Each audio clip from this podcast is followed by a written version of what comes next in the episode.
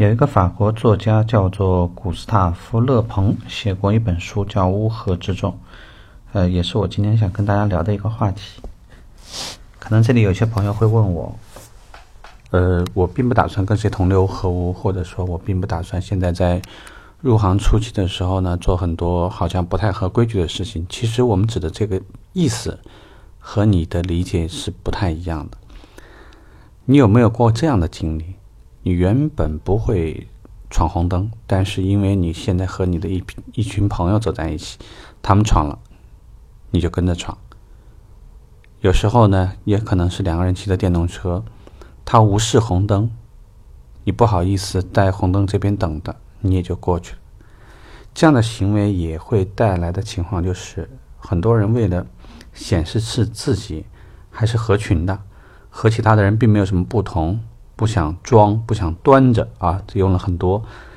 呃各种各样的词汇来表达。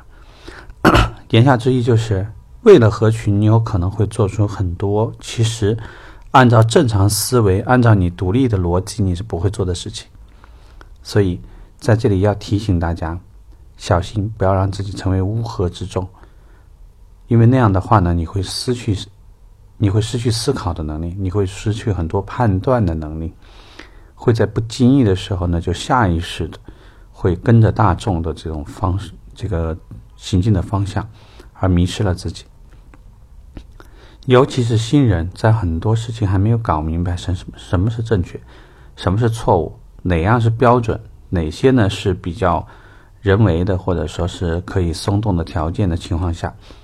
如果你没有搞清楚状况，和一些已经入司两年以上的一些人，假设你们犯了同一个错误，我相信那个倒霉的人一定是你。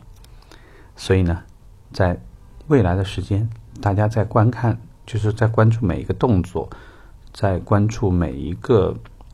呃具体一件事情发生的过程的时候，不要下意识的盲从，不要下意识的跟随，也不要下意识的模仿，因为这样有可能会给你带来很大的麻烦。所以，呃，我现在在知乎上写了一期专栏，有点像是一本教科书。如果你听课你觉得听得累呢，你可以去知乎上去找，名字是一样的。想从细节上告诉大家，有很多事情都有标准。嗯，如果因为没有这种完善的培训，给到你一个机制，告诉你任何一件事情是怎样的要求、怎样的标准。啊，那请你要么向内训师，或者向呃直属的领导去询问标准，但是不要看到别人怎么做就怎么做。